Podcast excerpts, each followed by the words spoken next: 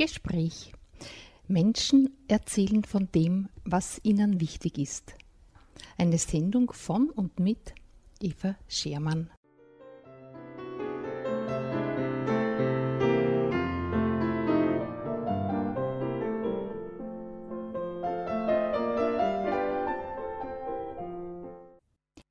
Ausstellung im Schlossmuseum in Freistadt.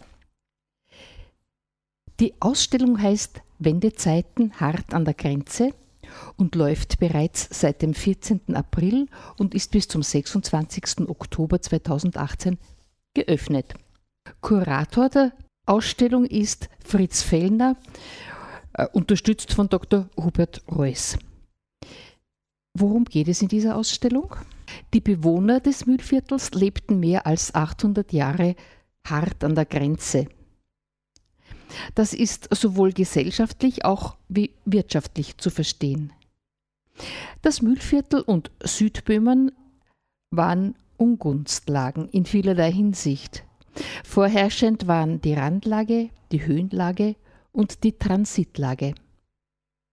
Das alles wurde im Lauf der Geschichte zu einem Markenzeichen für Landschaft und Bewohner. Diese topografischen Gegebenheiten beeinflussten auch wesentlich die Geschichte dieser beiden Landstriche. Eine Zuspitzung und Kulminierung erfolgte im 20. Jahrhundert. Schlag auf Schlag änderte sich der Charakter der Grenze, der reale Zustand. Grenzbalken senkten und hoben sich. Die Bewohner des Mühlviertels und Südböhmens waren nur Statisten und hatten kaum Möglichkeiten, Einfluss zu nehmen. Die große Weltgeschichte hat die Mikrogeschichte südlich und nördlich des Böhmerwaldes stark geprägt. Blicken wir zurück. 1526 übernahm das Haus Habsburg die Herrschaft über das Königreich und seine Kronländer und gliederte es in die Monarchie ein. Zwischen dem Mühlviertel und Südböhmen existierte zwar eine Grenze, die Bewohner aber haben diese kaum wahrgenommen.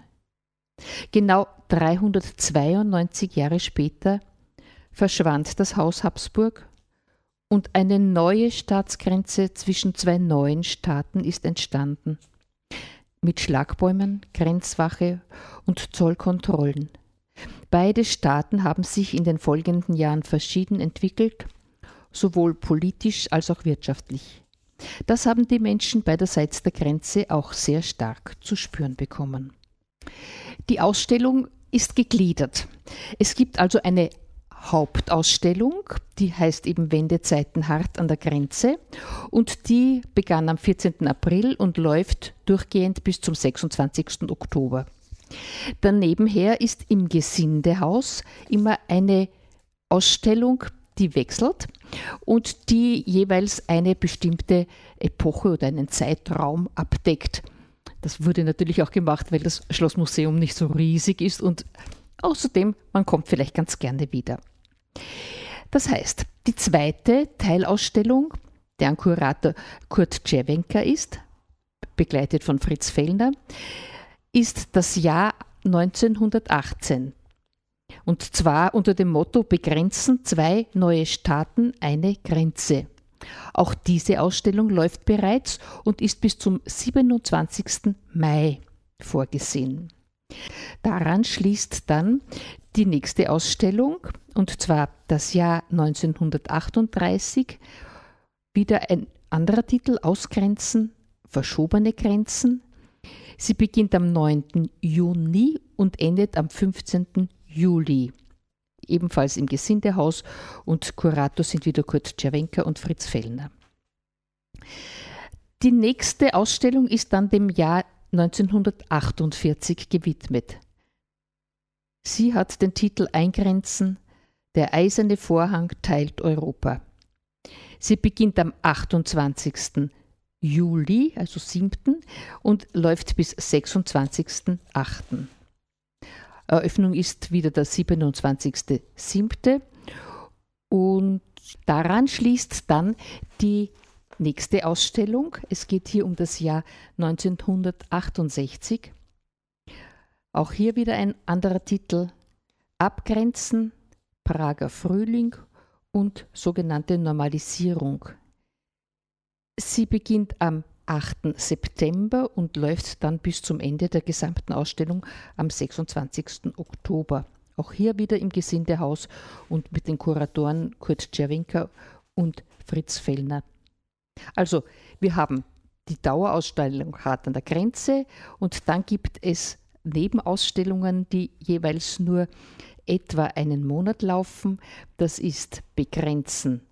Zwei neue Staaten, eine Grenze, das Jahr 1918. Die nächste. Ausgrenzen, verschobene Grenzen, das Jahr 1938. Daran anschließend Eingrenzen, der eiserne Vorhang teilt Europa, das Jahr 1948. Und zum Schluss Abgrenzen, Prager Frühling und Normalisierung, das Jahr 1968. An dieser Stelle möchte ich auch sagen, dass noch eine letzte Ausstellung geplant ist. Die ist aber für das kommende Jahr. Die würde dann erst am 13. April 2019 beginnen. Und da heißt es Entgrenzen, die samtene Revolution, das Jahr 1989. Natürlich sinnvollerweise in ein 19 Jahr anberaumt. Vom Radio Freistadt ist geplant, dass wir jeweils, wenn eine neue Ausstellungszeit beginnt, eine Sendung darüber machen und das wird sozusagen alle vier Wochen sein. Ich hoffe, es ist viel Interessantes für Sie dabei. Wir versuchen auch Zeitzeugenberichte äh, zu bekommen. In der ersten wird es ein bisschen schwierig sein, von 1918, aber dann gibt es noch immer beredte Zeugen, die aus dieser Zeit erzählen können.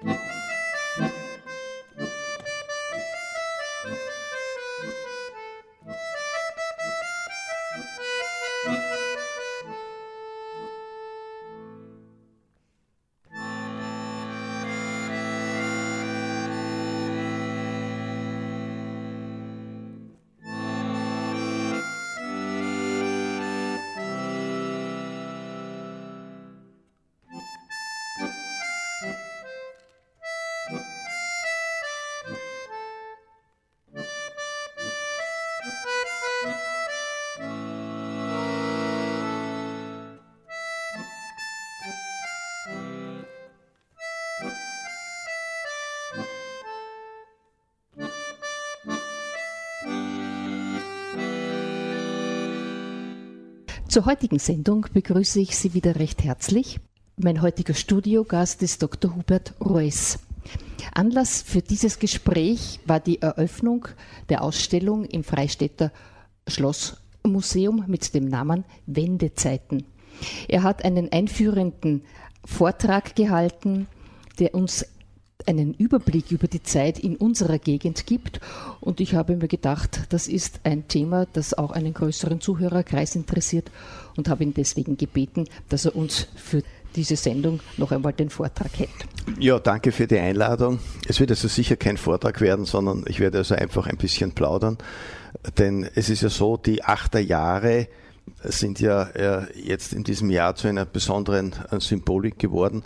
Obwohl ich also an sich kein Zahlenmystiker bin, ist es aber trotzdem interessant, dass die Achterjahre immer wieder in der Geschichte eine Rolle gespielt haben. Bereits 1618 äh, der Beginn des Dreißigjährigen Krieges, 30 Jahre später 1648 dann der Westfälische Frieden, aber auch 1848 die Revolution Und wenn wir in das vorhergehende Jahrhundert gehen, dann natürlich auch äh, 1958, nämlich die römischen Verträge, der Beginn der Europawerdung.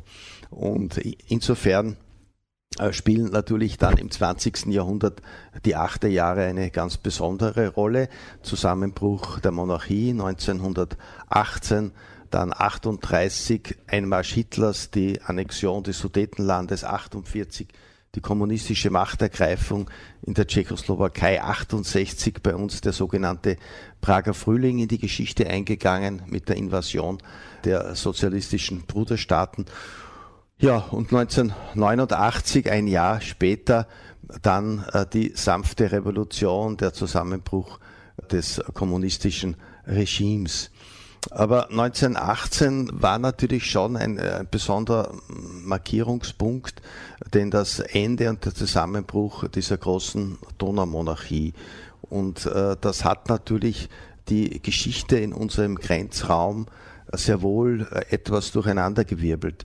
Denn 400 Jahre war das ja ein Staatengebilde. Das heißt also, die Menschen, ich sage immer südlich des Böhmerwaldes, südlich der Malch, da hat es ja eigentlich keine Barrieren gegeben, keine wirtschaftlichen, keine sozialen. Man hat hin und herüber geheiratet und dann auf einmal äh, diese Grenzziehung mit entsprechenden Folgen.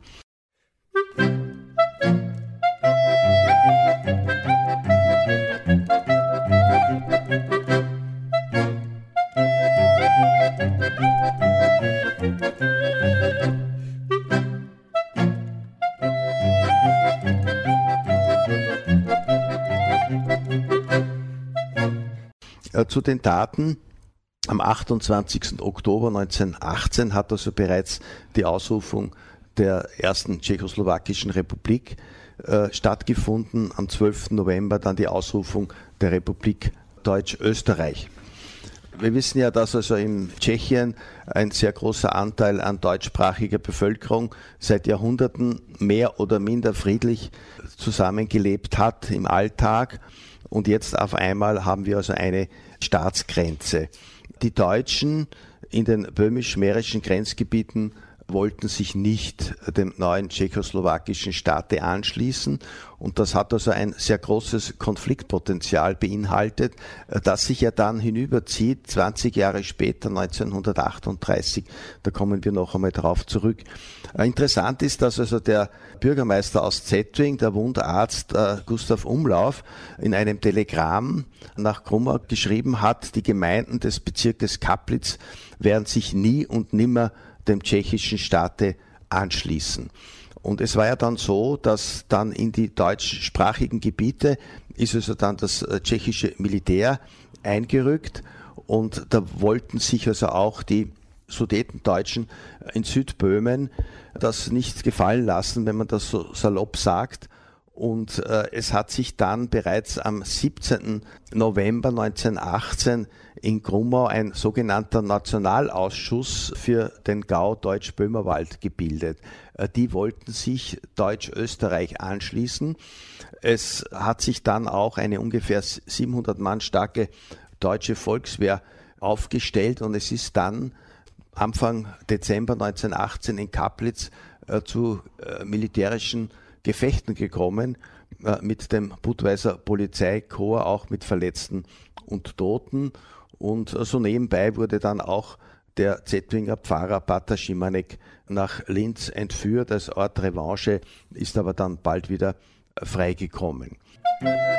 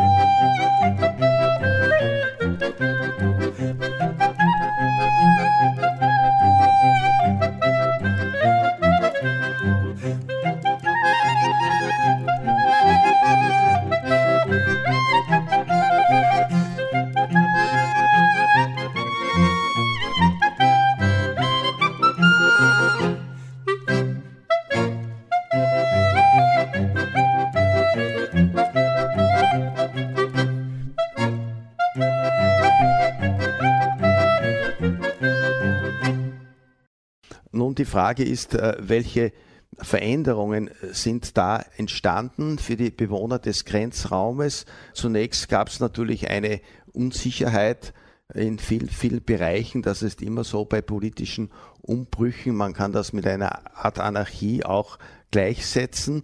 Äh, zum Beispiel hat ja hier in Freistadt dann auch die Auflösung des russischen Kriegsgefangenenlagers stattgefunden, wo also dann viele Gefangene auch äh, mehr oder minder wild geflüchtet sind und es ist auch zu Gewalttaten gekommen bis zu Morden im Grenzbereich. Ein Problem war auch der Rücktransport von ungefähr 40.000 äh, tschechischen Legionären aus Italien über die Sumerauer Bahn. Äh, da hat es also auch Gewalttaten gegeben. Es war ja so, dass ungefähr 250.000 äh, tschechische Legionäre dann gegen die österreich-ungarische Monarchie gekämpft haben. Das war also diese Unsicherheit. Das nächste Thema war dann das Problem der Festlegung der neuen Staatsgrenze.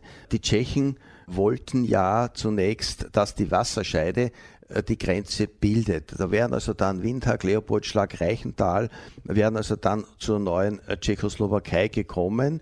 Äh, es ist aber dann dem Marienbruder Florian Gmeiner, auch dem Beamten in der Bezirkshauptmannschaft Bela Grotterjan gelungen, in, in, zahlreichen Archivarbeiten nachzuweisen, dass die Malzgrenze schon seit Jahrhunderten die historische Grenze ist zwischen Österreich und Böhmen. Die Tschechen hatten vor allem Interesse am Bahnhof in Summerau als strategischer Platz und man hat sich aber dann geeinigt, man hat also dann den Bahnhof in České Velenice, also in Gmünd, der tschechischen Seite, dann den Tschechen gegeben. Erst dann beim Friedensvertrag von Saint-Germain am 10. September 1919 wurde also hier die Staatsgrenze zwischen Tschechien und Österreich also verbindlich festgelegt.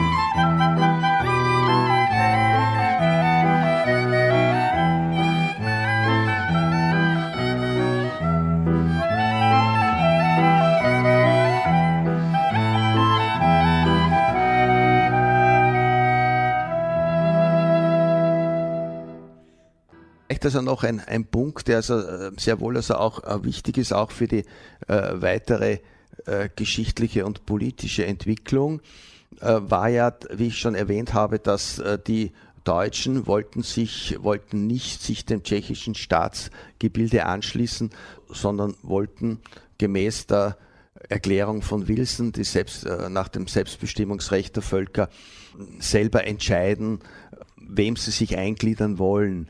Und da gibt es also dieses berühmte Datum, am 4. März 1919 äh, hat also in Wien die konstituierende Nationalversammlung stattgefunden, wo aber nicht mehr äh, die alten Abgeordneten eingeladen waren in den Sudetengebieten und es ist daher also zu Demonstrationen gekommen in Tschechien und äh, die tschechische Polizei, das Militär hat also in diese Demonstranten hineingeschossen und es ist also dann zu Toten gekommen. Das sind die sogenannten Märzgefallenen. Und diese Märzgefallenen, dieses historische Ereignis, hat also eigentlich wird also bis heute mehr oder minder zelebriert. Es wurde dann im Nationalsozialismus äh, als besonderer Gedenktag gefeiert. Aber es ist auch so, dass also heute noch die Sudetendeutsche Landsmannschaft diesen Tag, äh, an diesen Tag erinnert.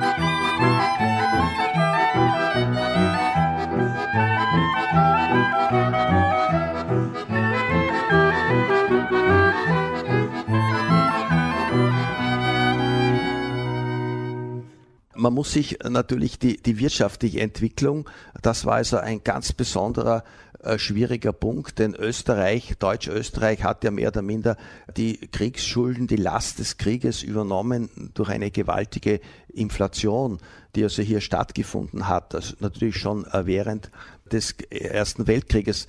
In der Schulchronik von Leopold Schlag zum Beispiel ist es also genau vermerkt, dass also 1914 äh, eine halbe Bier 14 Heller gekostet hat und 1919 100 Heller. Und der neuen Tschechoslowakei ist also dann eine wirklich großartige äh, Finanzreform gelungen. Man hat also mit einem Schlag, äh, das war eine geheime Aktion, hat man die bisher gültigen österreich-ungarischen Kronen umgestempelt zur tschechoslowakischen Krone und hat also hier das versehen mit Farbstempeln, mit Marken und hat gleichzeitig eine 50-prozentige äh, Zwangsanleihe befohlen, mehr oder minder. Das heißt, wenn, beim Geldwechseln hat also der Staat 50 Prozent kassiert, aber nicht als Beschlagnahmung, sondern als Anleihe.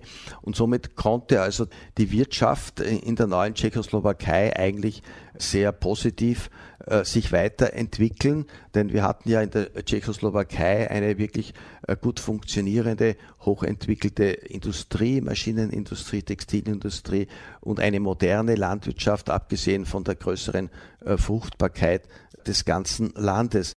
Ja, das hat also dann auch dazu geführt, dass also die Tschechoslowakei der neuen Republik Österreich unter die Arme gegriffen hat, denn 1922 hat die Tschechoslowakei mit eigener Haftung 500 Millionen Kronen Kredit der neuen Republik zur Verfügung gestellt. Man muss sagen, das Verhältnis in der ersten Republik zwischen diesen beiden Staaten war an sich relativ positiv.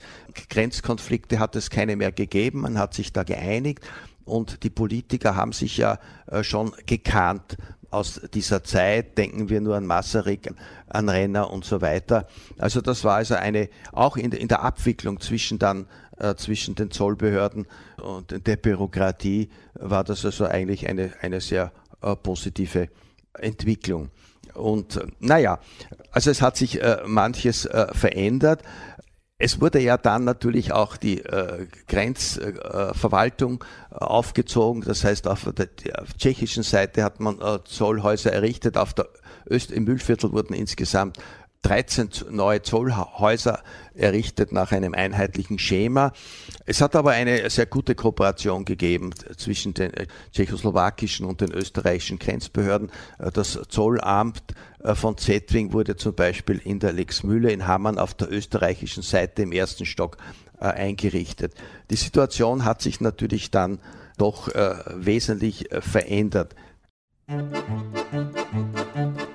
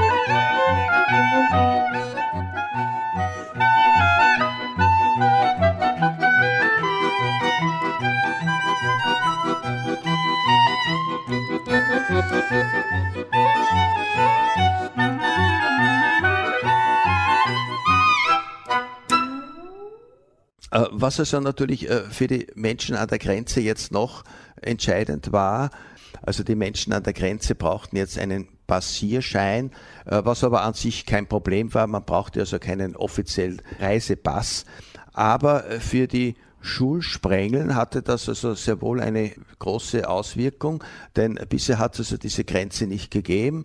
Die Schüler aus Hamann in der Gemeinde Leopoldschlag sind nach Zettwing in die Schule gegangen, aus dem südböhmischen Neustift nach Leopoldschlag, von Wulowitz äh, nach Unterheit, von Zulissen nach Oberheit. Und diese Schulsprengeln äh, wurden also nun abgeschafft und äh, die Schüler mussten also zum Teil also längere Wege in Kauf nehmen und das hat dann auch dazu geführt, dass man später eigene äh, Schulen gegründet hat, zum Beispiel in Wulowitz oder auf der tschechischen Seite hat man immer wieder versucht, auch auch in Zetwing eine tschechischsprachige äh, Volksschulklasse einzuführen.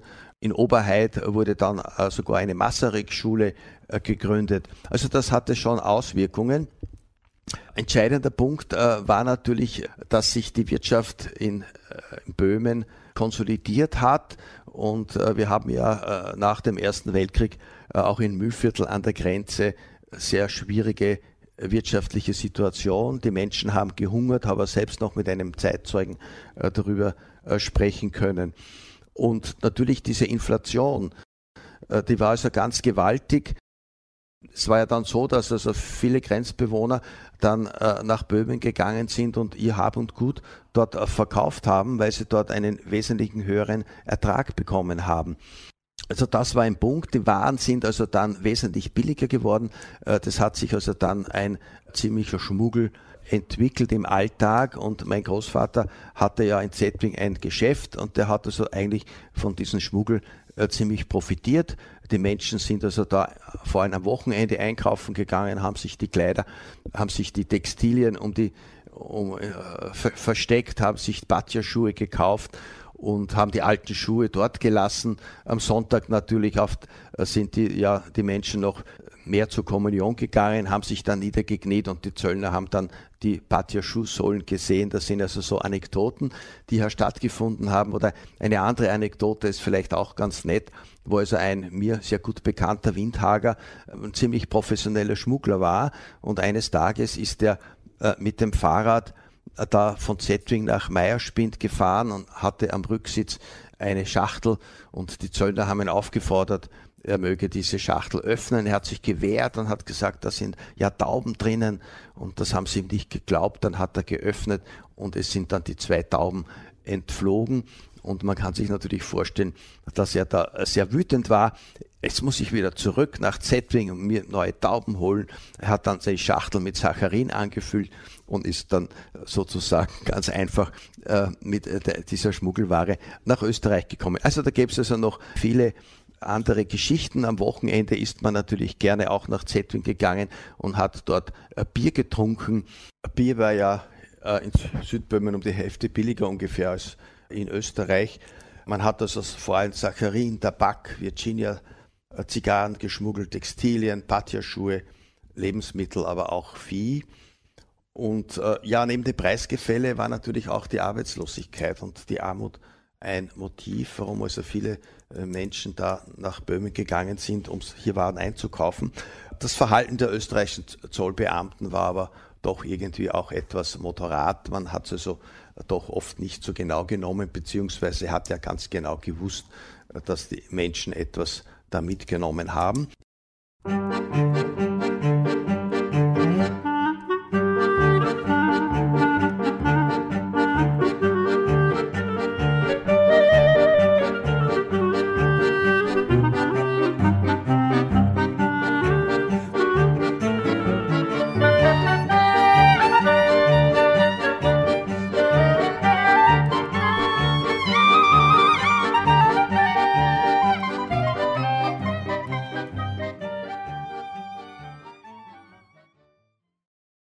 Nach 1933, 1934 äh, hat sich ja die politische Situation in Österreich äh, wesentlich geändert durch den Ständestaat, während ja äh, die Tschechoslowakei in der Zwischenkriegszeit eine sehr funktionierende äh, Demokratie hatte, wo also die Sudetendeutschen ja auch im Parlament, ja so teilweise sogar auch in der Regierung vertreten waren.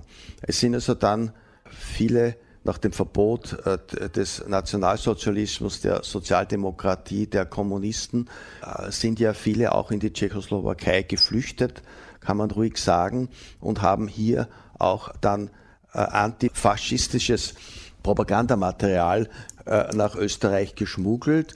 Die österreichischen Behörden haben das auch verfolgt und hatten auch eben Kontakte in diesem Zusammenhang mit ihren tschechischen Kollegen in Südböhmen.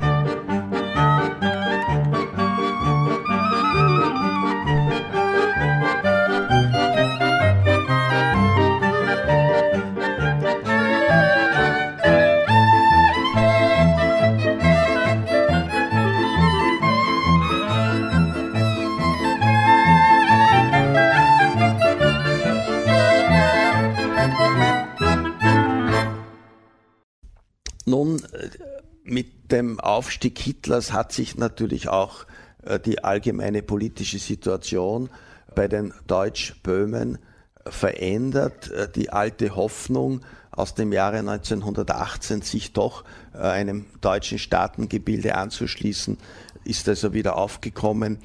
Und Hitler hatte ja dann einfach nach dem Anschluss Österreichs vor allem, war das erzählt, sein, sein Ziel, hier die Tschechoslowakei einzunehmen. Er hat am 28. Mai 1938 gesagt, es ist mein unabänderlicher Entschluss, die Tschechoslowakei in absehbarer Zeit äh, durch eine militärische Aktion zu zerschlagen. Es war ja dann so, dass also nach dem März 1938 die österreichischen Zollbeamten dann einfach weiter gedient haben mit einer Hakenkreuzbinde.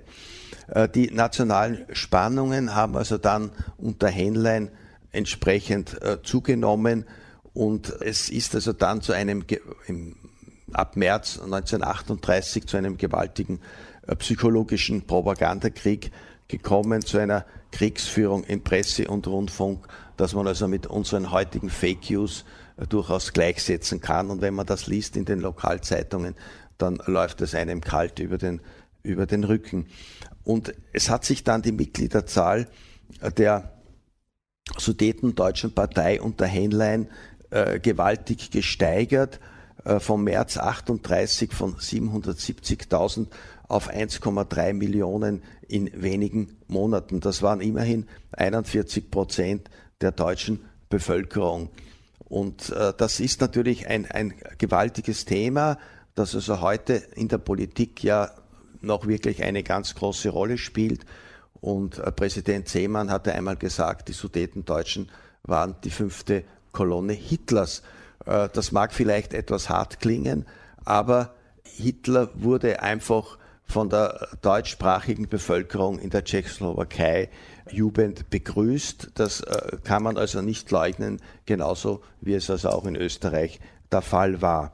Bei den Gemeinderatswahlen 1938 hat es äh, bereits, ist es zu einem Zusammenschluss aller deutschen Parteien gekommen in in den deutschsprachigen Gebieten. Die Sudetendeutsche Partei hat also damals 88 Prozent aller deutschen Stimmen bekommen. Das war ja auch dann irgendwie der Anlass, dass es zu einer ersten Teilmobilmachung in der Tschechoslowakei gekommen ist. Man hat sich auf einen Angriff Hitlers äh, sehr wohl vorbereitet und hat also Bunkeranlagen und Sperren hat man dann errichtet.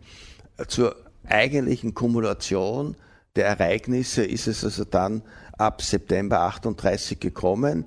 12. 13. September hat also Henlein den 1. September Aufstand geprobt. Der wurde, es war nichts anderes als ein Staatsstreich in den Grenzgebieten. Die Rebellion wurde aber dann von der tschechoslowakischen Armee und von der Polizei rasch erstickt. Die Sudetendeutsche Partei wurde verboten und die Tschechoslowakei hat also dann die Generalmobilmachung angeordnet. Die Folge war, dass also viele Deutsche, die also beim tschechischen Militär gedient haben, sind entweder desertiert oder haben sich einer Einberufung entzogen und sind dann in das Müllviertel gekommen, in die Grenzorte und haben sich äh, der paramilitärischen dem paramilitärischen Sudetendeutschen Freikorps angeschlossen. Und das ist also ein äh, sehr entscheidender Punkt. Man hat also hier Schützengräben ausgehoben, äh, Maschinengewehrstellungen äh, angelegt. In, in, den Schulen hat man übernachtet und es war schon Angst auch bei den Mühviertler äh, Bevölkerung. Man hat sich irgendwie vorbereitet auf eine militärische kriegerische Auseinandersetzung an der Grenze, ähm, sind also auch, manche sind also geflohen, äh, vor allem also auch Menschen aus äh, in, in, in, den südböhmischen Orten. Es hat also in Willering zum Beispiel, haben, waren ungefähr 600 äh, Flüchtlinge da untergebracht.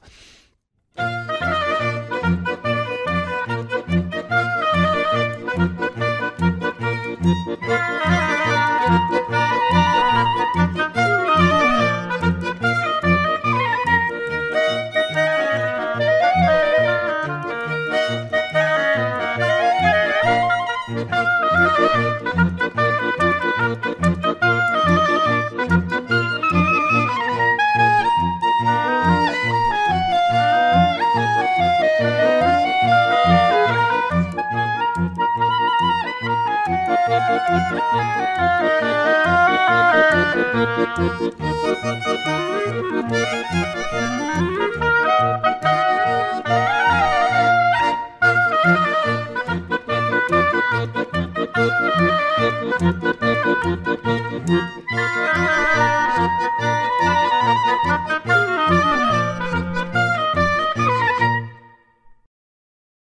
jetzt kommen wir zum entscheidenden Punkt dieser Auseinandersetzung, nämlich am 18. September 38 hat also Hitler befohlen, den Angriff des Freikorps gemeinsam mit der SA, den Angriff auf die tschechischen Grenzstationen. Und es sind ungefähr fast 5000 Freischärler, das war nichts anderes nach unserer heutigen Definition ist eine Terrororganisation und sie haben also hier an der Grenze agiert, ungefähr 5000 und zum Beispiel in Zetwing hat dieses Freikorps dann 29 tschechische Grenzbeamte mit inklusive sechs Frauen und zwei Kleinkinder gekidnappt und äh, sechs Wochen nach Salzburg interniert. Man hat zwei Lastwegen äh, vom Konsumverein auch requiriert und es gab auch entlang der Grenze auf beiden Seiten Tod. Und das ist ein äh, Kapitel, das also, glaube ich, sehr verschwiegen wurde. Also gerade auch von den Sudetendeutschen. Ich habe also auch von meiner eigenen Familie eigentlich nie, ist nie was darüber gesprochen worden. Und ich habe also dann eben vor ungefähr zehn Jahren die Originalprotokolle bekommen. Die konnten wir also übersetzen und äh, wir wissen jetzt ganz genau, was also hier dann äh, passiert ist 1938 an der Grenze. Wenn man also hier dann einen Sprung macht, nach 1945 wurden also dann die NS-Funktionäre und die Freikorpsmitglieder allein im Bereich von Budweis in 1400, über 1400 außerordentlichen Volkskriegsprozessen äh, zwischen zehn Jahren lebenslänglich und auch Todesurteile hat es gegeben, verurteilt. Die wurden dann 1955 wieder alle amnestiert.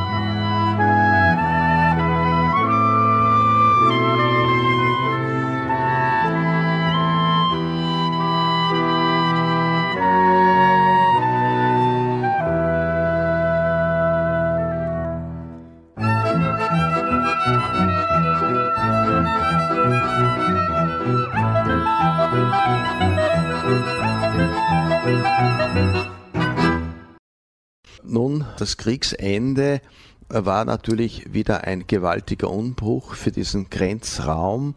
Es war die reinste Anarchie, die hier geherrscht hat.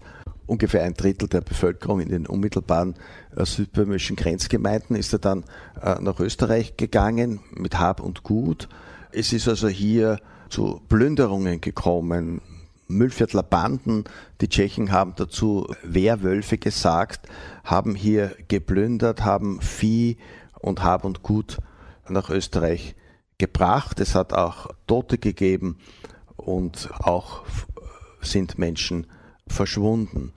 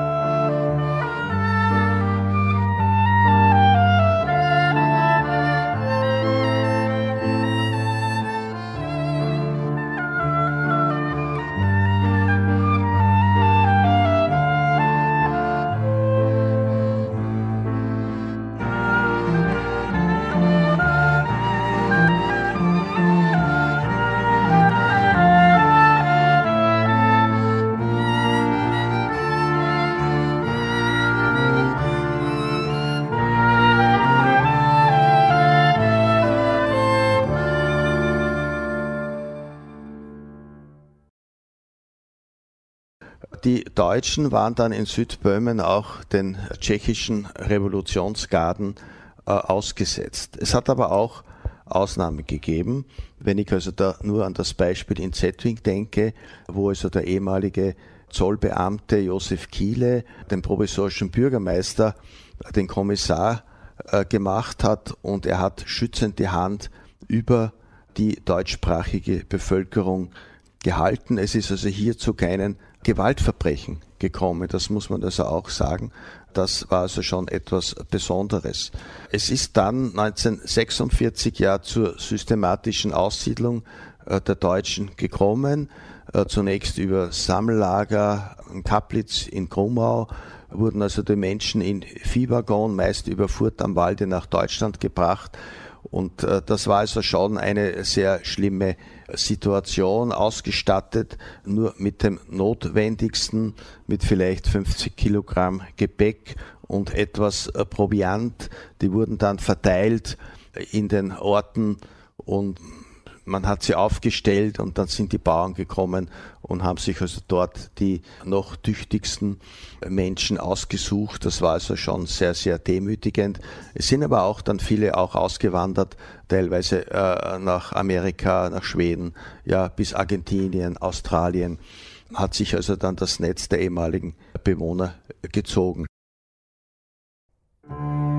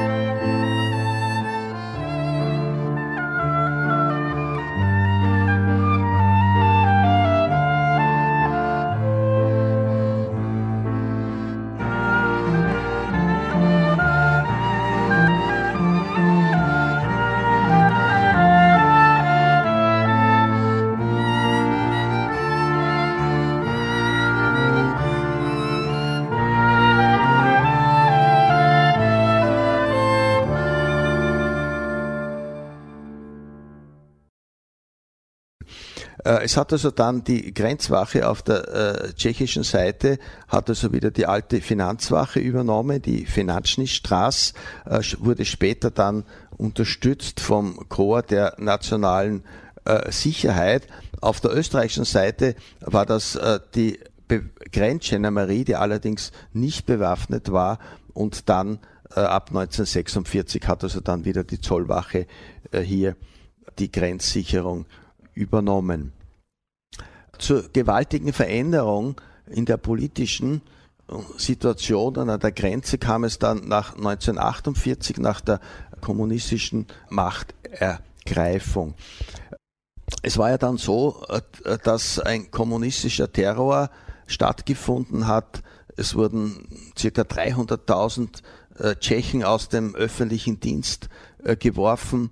Ungefähr 100.000 fliehen also in den Westen. Es hat also Schlepper gegeben, Kuriere, Spione von westlichen Geheimdiensten, aber auch tschechische Widerstandsgruppen. Interessant ist auch, dass also dann ab 1950, 51 die tschechoslowakische Geheimdienst dann an der Grenze österreichische Spione angeworben hat, die dann eigentlich bis 1989 dann den Tschechen äh, für heute aus heutiger Sicht völlig belanglose Daten geliefert haben. Äh, aber es hat eben stattgefunden. Die äh, tschechoslowakische Sicherheitsdienst war in den Gemeinderäten vertreten, in der Bezirkshauptmannschaft, in der Post, genauso in der Landesregierung. Und das muss man sich also auch bewusst werden.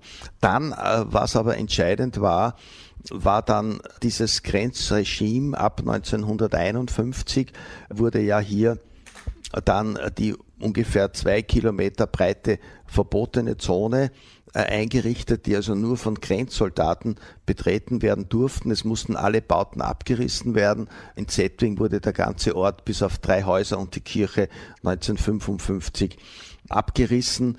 Im ganzen Böhmerwaldgebiet waren es ungefähr an die 300 Ortschaften, die da verschwunden sind. Der nächste Raum war dann eine circa 12 bis 15 Kilometer äh, breite Grenzzone, die wiederum nur von überprüften Bürgern betreten werden durfte.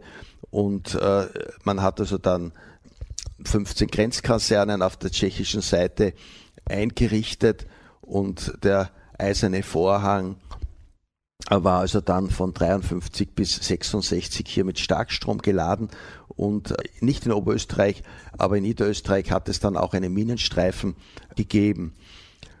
Nun, die Flucht aus der Tschechoslowakei war Hochverrat und wurde hier mit zehn Jahre Haft bestraft. Es hat also auch hier 38 Todesstrafen gegeben und es sind an der Grenze sind ungefähr an die 1000 Menschen ums Leben gekommen.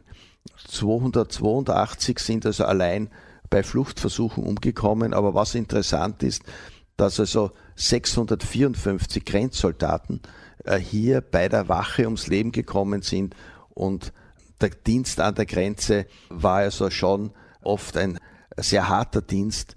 Es sind also allein 236 äh, Grenzsoldaten haben also Selbstmord begangen und äh, die Grenzsoldaten mussten zwei Jahre Dienst machen, sind von weit her gekommen, von der Slowakei, von Mähren. Aber ihr Motto war, no pasaran, sie werden nicht durchkommen, das Motto aus dem spanischen Bürgerkrieg. Und interessanterweise treffen sich heute noch alle zwei Jahre diese Altgedienten von Boranice Straß in Zetwing in voller Montur und mit Kalaschnikows.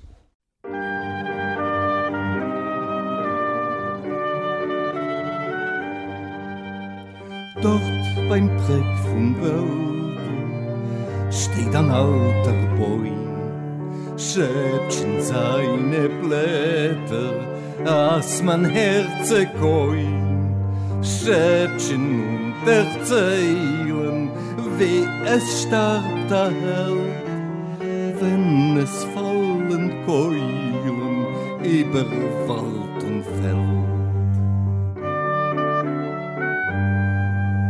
Dort leben Bäume von Wäldern, liegt der Partisan Blätter ihm verstellen, sie sagt ganz vergraben. Legt der Herr nicht seid nicht, doch sich schloft dat sind. Wiegt der Winterwerbe, doljet wie ein Kind. Über ihm gebeugen, alte Mame weint Leid in ihre Augen und das Herz versteht, Ich hab dich geboren, sich mit dir gefreit. Jetzt ist alles verloren, es gewert deins ist greit. Gib auf meine Tränen, tut weh. Ich will schon kein Mal hören, dich nicht sehen, oi weh. Hast gehabt a Taten, euch geweiner Held. Oben still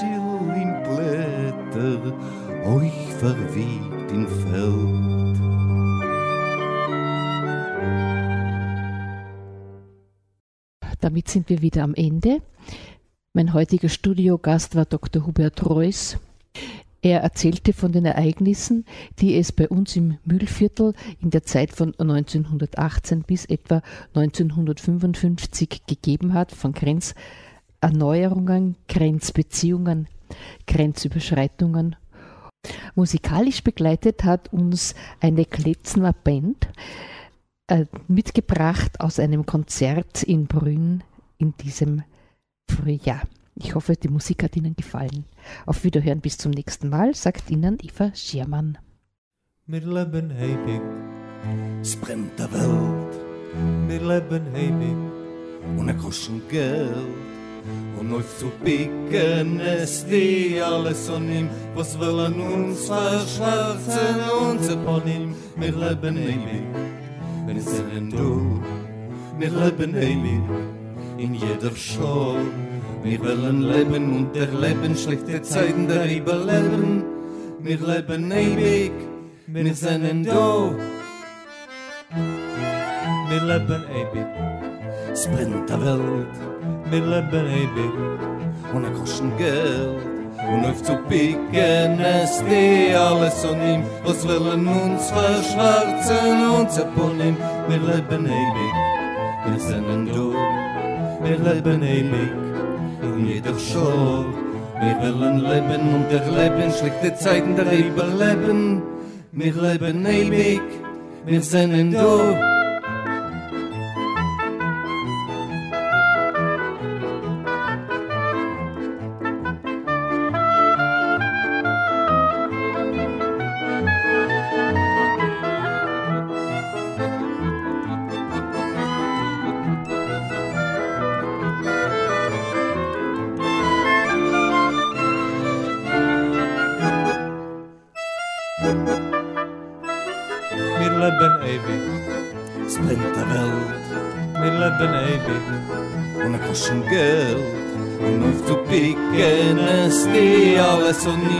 willen uns verschwärzen und zepponnen mit Leben ewig, mit Sinnen du, mit Leben ewig, in jeder Show. mit willen leben und der Leben schickt die Zeiten der Eber leben, mir leben ewig, mit Sinnen du, mit Leben